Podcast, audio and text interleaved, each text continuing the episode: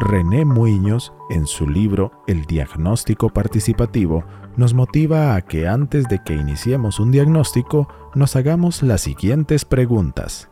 ¿Dónde se realiza el diagnóstico? ¿Por qué en esa comunidad? ¿Cuánto sabemos de su realidad? ¿Con quién podemos contactar para organizar el diagnóstico? ¿Cuáles instrumentos y técnicas son apropiadas? ¿Con qué recursos materiales y humanos contamos? ¿En qué plazo de tiempo es posible hacerlo? El autor señala que debemos responder todas estas preguntas en la etapa organizativa de todo diagnóstico.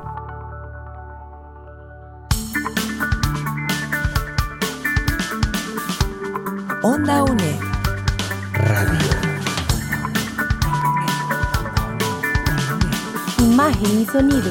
Hasta donde estés.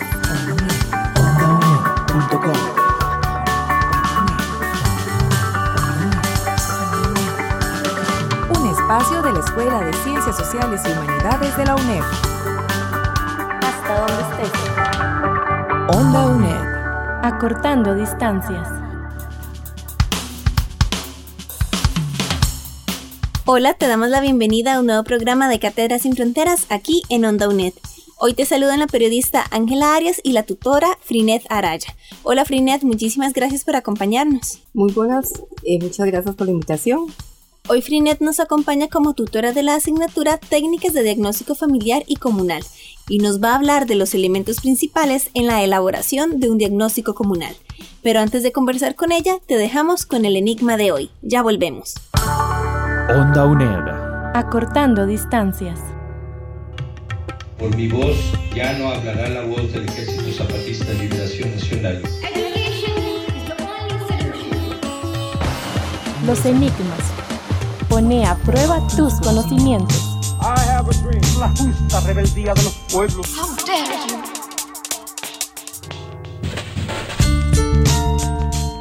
¿Cuál es la técnica cualitativa que permite una comunicación directa, libre y abierta entre la persona que realiza la investigación diagnóstica con la persona entrevistada?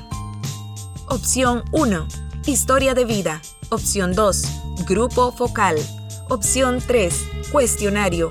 Opción 4. Entrevista no estructurada. Más adelante te daremos la respuesta. Onda UNED.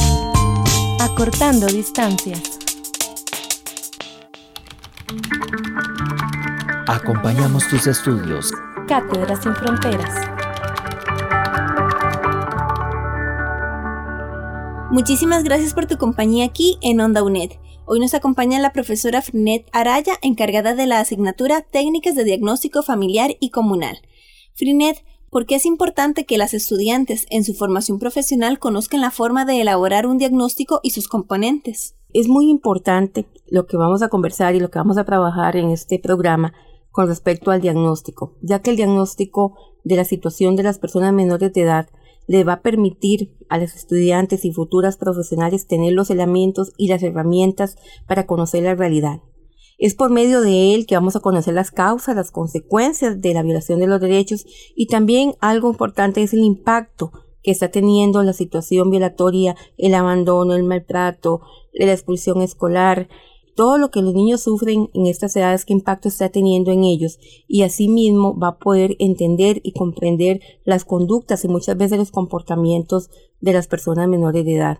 Por otra parte, el diagnóstico es un medio para reunir información y que va a orientar las intervenciones que desde el aula se vayan a hacer o desde la misma escuela en su conjunto o el centro infantil donde ustedes trabajen. Es el punto de partida para la acción o sea, a partir de, del diagnóstico, a partir de todo ese análisis que ustedes vayan haciendo de las realidades y las situaciones que van viendo, van a poder interpretar y por lo tanto definir líneas de acción y líneas de intervención. Esas líneas de intervención y de acción les van a permitir elaborar proyectos para brindar una solución a la problemática intervenida.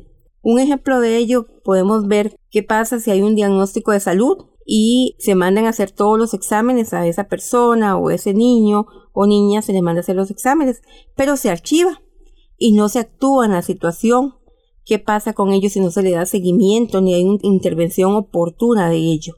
¿Qué pasaría? La enfermedad se agrava. Asimismo pasa con un diagnóstico. El diagnóstico nos permite determinar cómo están las situaciones problema, cómo van avanzando, qué es lo que está, se está presentando en esa comunidad. ¿Qué pasa si no se hace nada?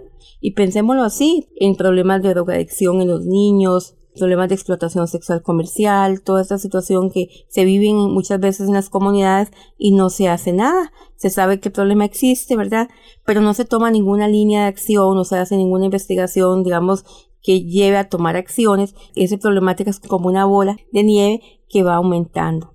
Entonces, el diagnóstico nos permite tomar acciones oportunas. Por ejemplo, es una herramienta que nos va a permitir ver en qué terreno nos estamos moviendo ustedes llegan nuevas a una escuela, a un centro infantil, leyéndose el diagnóstico, si existen ya diagnósticos en la escuela, van a tener un panorama global de toda la situación, un panorama de cuáles son las ofertas de servicio, cuáles son los proyectos que existen en esa comunidad y les va a dar más margen para actuar, para tomar decisiones en beneficio de los niños y niñas. Eh, no se nos debe olvidar que un diagnóstico busca esclarecer por qué ocurre la situación, cuáles son las causas, cómo podemos resolverlo.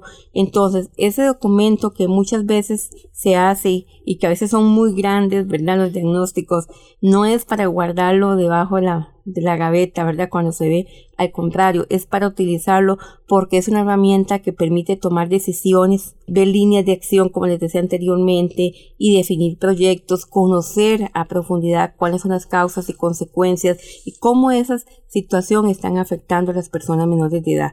Entonces, en resumen, no ubicamos o no visualizamos un estudiante en educación o un profesor en educación que no contenga las herramientas para elaborar un diagnóstico. Por eso la importancia de esta materia en toda la formación profesional que ustedes están llevando a cabo.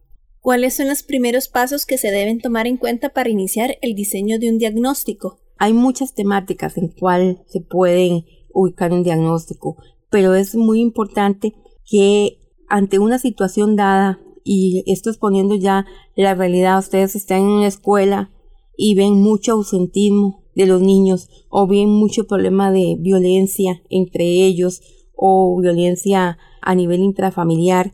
Entonces ahí ustedes van a ir determinando, según la realidad en la cual ustedes van a ir trabajando, en la cual se van a, a topar, digamos así, en su quehacer profesional, van a ir determinando el tema o la situación, problema a investigar.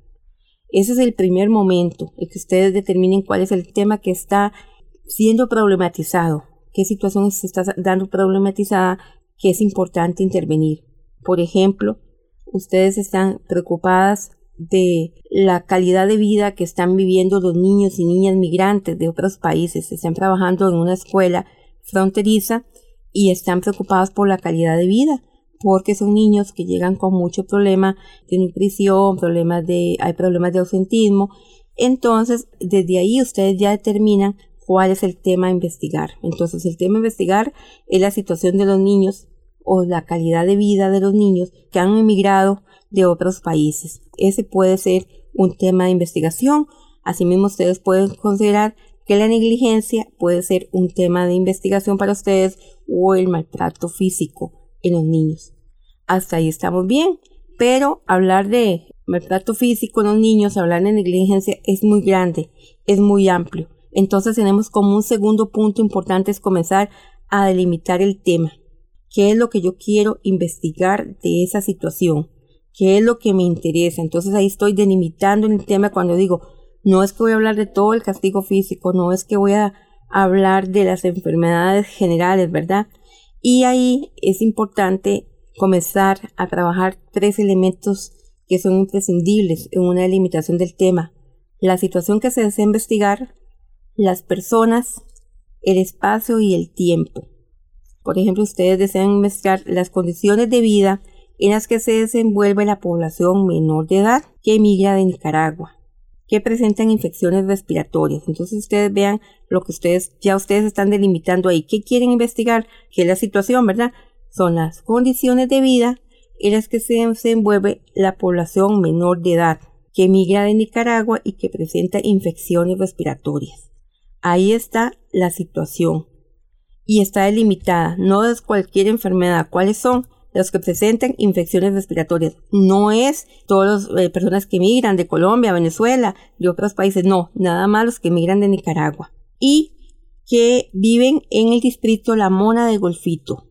Ahí ya ustedes delimitaron tiempo. Es muy importante esto que les estoy comentando porque en la medida que ustedes delimiten el tema, entonces ya van a poder llevar a cabo mejor la intervención o la investigación que van a llevar a cabo, que van a realizar y el tiempo en que la van a ejecutar, o sea, el lapso de tiempo. Por ejemplo, nos interesa ver las condiciones de vida de las personas menores de edad que emigran de Nicaragua, que presentan enfermedades respiratorias en el distrito de La Mona en Golfito durante el primer semestre del 2021. Vean ustedes que ya ustedes ahí delimitaron tiempo, delimitaron espacio y delimitaron también la situación que van a investigar.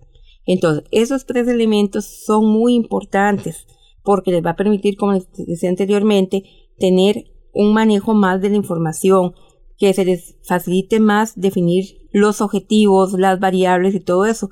Entonces es muy importante delimitar el espacio que es en el distrito, el lugar donde lo van a llevar a cabo, ¿verdad? No va a ser en todo el cantón de Golfito, sino que en esta comunidad, en este distrito que se llama La Mona en Golfito, y el tiempo, porque el tiempo va a ser del 2020 al 2021 o el primer semestre del 2021. Ustedes tienen la libertad de delimitar el tiempo en que van a llevar a cabo la investigación. Un elemento también muy importante que les va a ayudar a ustedes a ir ubicándose en lo que quieren investigar es hacer una buena justificación. ¿Cuál es el interés de ustedes de investigar? ¿Cuál es la relevancia? ¿Por qué es importante esta investigación? ¿Qué aportes va a brindar a la comunidad? ¿Qué va a permitir? ¿Dónde se va a dirigir? ¿Quiénes van a ser las personas que investigue? ¿Cuándo se va a llevar a cabo? Todos estos elementos que ustedes vayan explicando y contextualizando en la justificación el por qué es importante la investigación, en qué va a contribuir la investigación, quiénes van a participar. Eso va a ayudarles mucho y insisto que les va a ayudar mucho cuando ustedes llegan a los objetivos. La situación o problema que yo he visto cuando vamos a revisar diseños de diagnóstico es que por un lado se limita el tema, pero cuando uno lee la justificación no tiene nada que ver con el tema. Les voy a dar un tip importante. Tienen que siempre manejar la congruencia en esto. Si definieron que van a trabajar en el tema de negligencia, en el tema de abandono, en el tema de deserción o el rendimiento escolar, todo eso, manejar eso siempre, siempre, siempre en la justificación en los objetivos, porque uno se topa que se, se define un tema, pero cuando uno lee los objetivos, ustedes van por otra parte y no son los objetivos que tienen que responder al tema que designaron o que eligieron. Entonces es muy importante que ustedes mantengan esa congruencia y si el tema se eligió en tal, entonces todo lo que vayan a trabajar es con respecto al tema. Si el tema se limitó a problemas respiratorios en los niños, pues la justificación tiene que ir dirigida ahí. Los objetivos también tienen que ir dirigidos ahí y no orientarlo, por ejemplo, después a un tema de, de escolar cuando lo determinamos y vamos a trabajar en salud. Entonces, eso es muy importante. Por último, hay un papel que juegan y que orientan mucho que son los objetivos. Es expresar lo que se desea conocer o lograr de la situación, problema. Orienta la búsqueda de información y lo que yo quiero hacer, cuál es mi propósito, qué es lo que pretendo hacer con esta investigación. Tiene que utilizar objetivos que vayan dirigidos a eso. Por ejemplo, describir la situación que se está presentando con los niños migrantes, comparar las diferentes situaciones que hay con niños migrantes que ya tienen cinco años y los que tienen dos años, por ejemplo, vivir en el país, diferenciar, identificar, clasificar. O sea, todos estos verbos son muy importantes para que ustedes lleven a cabo los objetivos, que es lo que nos hemos encontrado en las tareas y en los trabajos que ustedes llevan a cabo, que generalmente se confunden los objetivos de investigación con los objetivos de un proyecto. Entonces, en los diagnósticos vamos a utilizar objetivos para investigar, no para intervenir. ¿Qué quiero decir con esto? Que en el diagnóstico vamos a utilizar verbos como los que les acabo de comentar, que es describir, observar, diferenciar, identificar. No, por ejemplo, realizar talleres socioeducativos con los padres de familia. Eso no es un objetivo de investigación, es un objetivo para un proyecto socioeducativo para ellos. O, por ejemplo, realizar una campaña para prevenir el abuso sexual en los niños de la escuela La Esperanza, digamos. Entonces, esos tipos de objetivos es para después de que ustedes hacen el diagnóstico y determinan que hay problemas de abuso sexual en esa escuela. Entonces, para intervenir van a hacer una campaña de prevención o van a hacer un grupo socioeducativo con los papás para que tengan herramientas para luchar contra ese tipo de problemática. ¿Ve? Entonces, esa es la gran diferencia que hay. Me he topado con tareas donde mezclan objetivos de investigación y objetivos de proyecto. No, aquí estamos hablando que estamos haciendo un diagnóstico y por lo tanto los objetivos tienen que ir dirigidos a conocer, a investigar, a comparar, a diferenciar y no objetivos que vayan dirigidos a proyectos eh, de realizar ya acciones y actividades para prevenir ese problema porque todavía no se ha identificado, ¿verdad? Entonces, importante eso. Un ejemplo de objetivos es conocer las condiciones de vida de los niños migrantes, identificar los hábitos de estudio, describir el lugar donde el niño o niña acostumbra a estudiar, identificar el nivel de escolaridad de los padres y madres de los niños, ¿ve? Entonces ustedes están viendo aquí que generalmente son, van orientados a conocer, no a intervenir. ¿Qué papel juega en la participación de las personas en la elaboración del diagnóstico social y comunitario? Ángel, esa pregunta es sumamente importante. Yo considero que sin la participación activa, consciente de la población y de las personas que están siendo afectadas por las situaciones problema que estamos investigando, la investigación quedaría corta. ¿Qué es lo que pasa? Que muchas veces vemos a las personas nada más para investigarlas o para que nos den la información y ya, ahí acabó. Ese es el papel que muchas veces tomamos cuando ellas son las que conocen la realidad, el por qué está surgiendo la situación. Dígame usted, ¿quién conoce más acerca de los problemas de un adolescente? El adolescente. El adolescente. Son los que conocen más. ¿Quién conoce más los problemas de esa comunidad? Los que viven en esa comunidad. Y muchas veces no son tomados en cuenta. Entonces, en la elaboración de diagnóstico, ya sea familiar o comunal, los principales protagonistas, así los tenemos que ver, son las personas que están siendo entrevistadas, que a las cuales les estamos, estamos trabajando con ellas para obtener información que nos va a ayudar a tomar decisiones. Se debe tratar de incorporarlos en esa investigación a todas las personas, estamos hablando de adultos mayores, a personas discapacitadas, a personas que consideremos que tengan conocimiento, a líderes comunales. Eh, no podemos hacer discriminación en esto. Yo creo que un diagnóstico implica tomar en cuenta todas las versiones y concepciones que tienen las personas acerca de las situaciones y los problemas. Entonces, resumiendo, es sumamente importante la participación y ellos son verdaderamente los actores más importantes. Y algo que tenemos que tomar en cuenta, y la guía lo, lo habla, la guía didáctica es la ética. Mantener siempre la información intacta que ellos nos comentan, no distorsionar esa información, hacer devolución de la información, hacer validación cuando ya tengamos el diagnóstico, ya tengamos los gráficos y qué lindo nos quedó el diagnóstico y todo esto, tenemos que validarlo, darle a conocer a ellos cuáles fueron los resultados del trabajo que ellos hicieron, porque sin ellos es muy difícil hacer una investigación, sin las fuentes primarias que son las personas. Podemos hacerlo a nivel teórico, tomar fuentes secundarias, pero son ellos los que le han dado vida a ese diagnóstico y a ese análisis. Entonces, sentarse y verdaderamente ser, respetuosos y manejar la ética de primero mantener la información, mantener el respeto de lo que ellos dicen y piensan sin adquirir ninguna posición, ser muy objetivos y muy profesionales en este trabajo y asimismo validar la información con ellos una vez finalizado el diagnóstico. Vamos a hacer una pausa y ya regresamos aquí en Cátedras sin Fronteras. Onda UNED. Acortando distancias. ¿Sabías qué? Se dice que la investigación diagnóstica es política, porque cuando se adquiere conocimiento sobre las causas y consecuencias que genera un problema en la comunidad o en las familias, podemos tomar acciones y decisiones. Con los resultados obtenidos podríamos beneficiar a algunos e incomodar a otros. Debemos mantener la transparencia y poner al servicio de las personas el conocimiento. De esta manera, entre todas las personas involucradas se tomarán decisiones que traten de contribuir a la solución de problemas y se mejore la calidad de vida.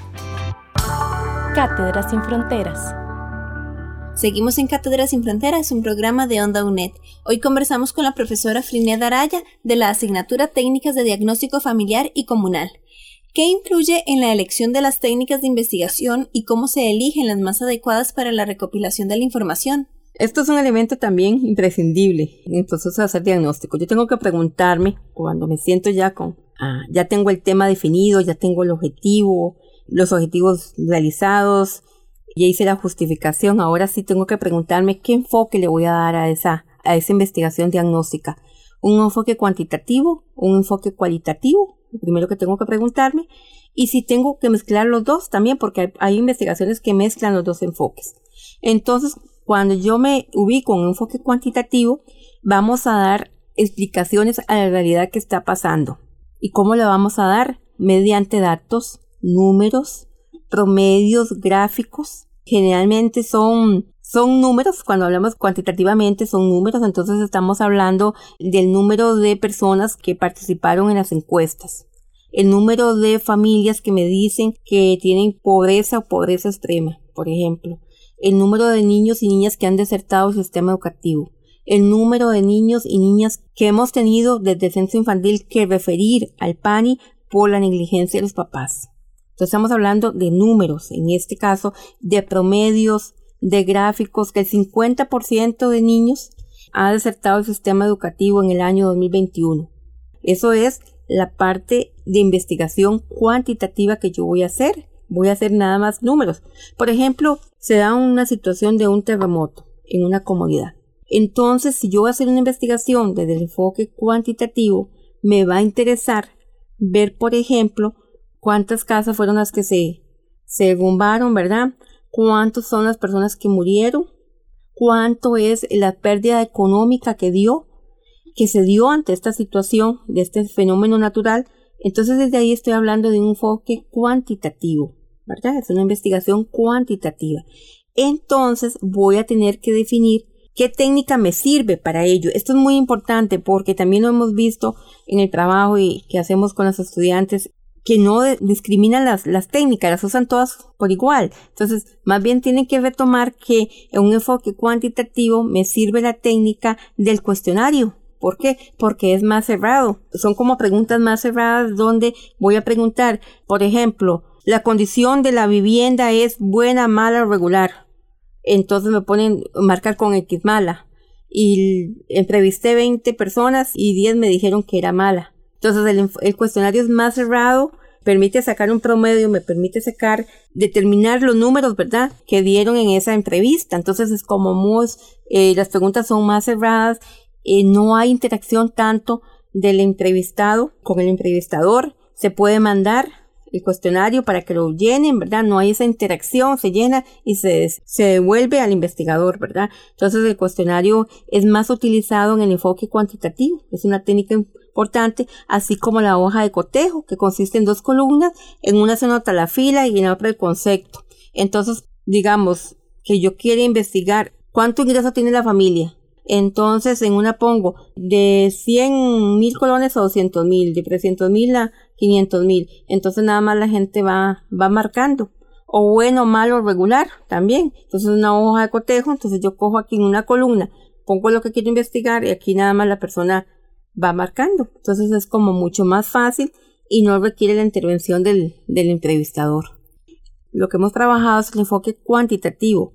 Cuando yo defino trabajar con un enfoque cualitativo, es ahí donde voy a reunir todas las interpretaciones de las personas entonces ya no me va, me va a interesar tanto conocer cuántas son las casas que se derrumbaron, cuántos fueron los muertos, todo, sino que más bien qué impacto tuvo en la vida de estas personas la muerte de sus familiares, qué impacto tuvo en su estabilidad emocional haber perdido la casa. Ahí en el enfoque cualitativo nos va a interesar los sentimientos, las motivaciones que tienen ellos. Hay un mayor acercamiento del entrevistado con la persona que está haciendo la investigación. Hay un, más, un mayor acercamiento también del investigador con la situación que se está presentando. Por eso puede desarrollar la técnica de la participación, de la observación participante, que es observar lo que está sucediendo, pero ya en el contexto que está viviendo en ese momento. También nos va a interesar, por ejemplo, qué va a pasar después, qué planes tienen de proyecto de vida estas familias. Es aquí donde también tenemos que tener en cuenta, y esto es importante comentarles, que cuando trabajamos con el enfoque cuantitativo, vamos a trabajar con variables y cuando trabajamos con el enfoque cualitativo, vamos a trabajar con categorías.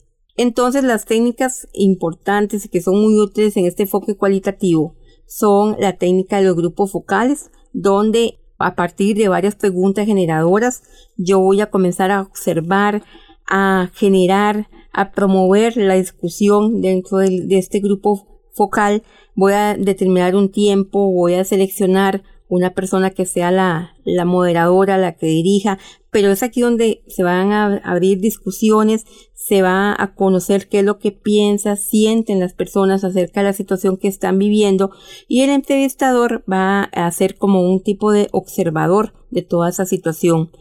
Otro elemento importante, una técnica importante en esto, en enfoque cualitativo, es la entrevista. Y ojalá que sea una entrevista no estructurada, donde me permita a mí tener ese acercamiento con las personas y conocer también, igual que en, los grupos focales, pero esta a nivel individual, porque el grupo focal es más, más grupal, ¿verdad? A nivel individual, conocer cómo está viviendo la persona el problema, qué considera que es para ella las causas de la situación y cuáles son las consecuencias de esa situación en su vida. Es, y también la historia de vida es otra técnica importante donde la persona va a ir relatando todo lo que ella va viviendo, lo que ha vivido ante las situaciones dadas, ¿verdad? Digamos, terremoto, como estábamos diciendo. Entonces, ahí ustedes van a lograr después, cuando hagan la investigación, cuando ya hagan el análisis, van a ir retomando todas las eh, expectativas y sugerencias y todo lo que se les dio el insumo a la historia de vida. Doña Frinet, muchísimas gracias por habernos acompañado hoy. Muchas gracias por la invitación y espero que todo lo que hemos venido hablando y conversando y analizando de los diagnósticos sea tomado en cuenta, especialmente en el ejercicio profesional de los estudiantes. Y ahora te dejamos con la respuesta al enigma de hoy. Cátedra sin fronteras los enigmas. Pone a prueba tus conocimientos.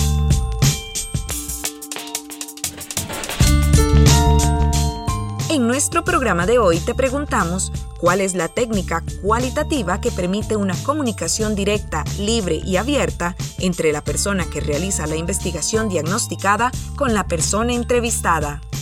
Opción 1. Historia de vida. Opción 2. Grupo focal. Opción 3 Cuestionario. Opción 4. Entrevista no estructurada. Con la entrevista no estructurada, se da plena libertad para que la persona entrevistada hable de un tema de interés para la investigadora o investigador.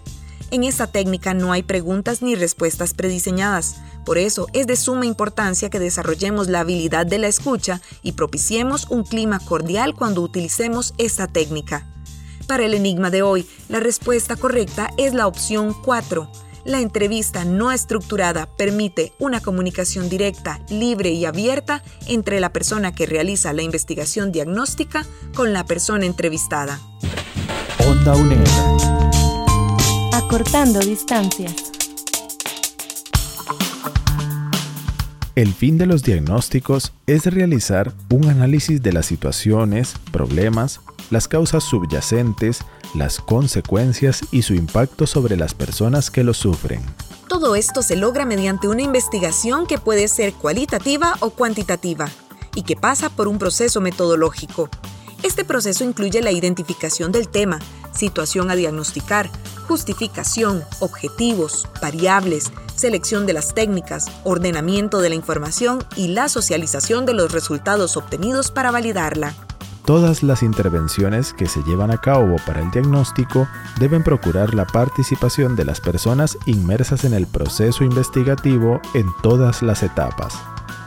Así se genera un proceso de aprendizaje, reflexión y conocimiento, además de que desarrollan sus habilidades y el ejercicio de la ciudadanía. Se debe tener presente que el diagnóstico es un medio que reúne información que orienta la toma de decisiones.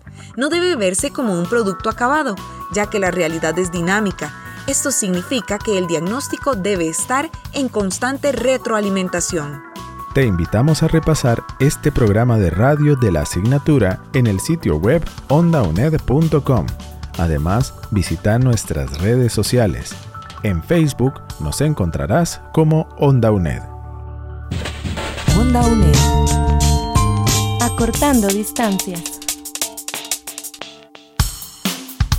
Muchísimas gracias por habernos acompañado en este programa de Onda UNED.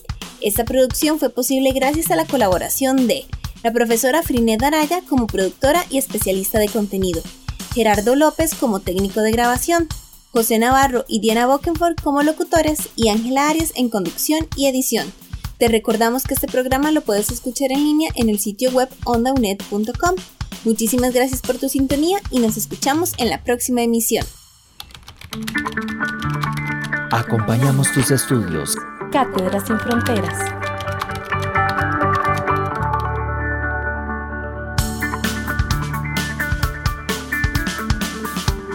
Onda UNED.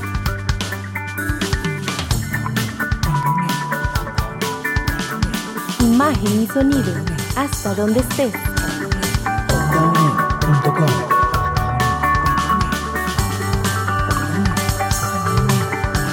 Busca nuestras producciones en ondaunet.com y seguinos en redes sociales. Hasta donde estés. Onda UNED. Acortando distancias.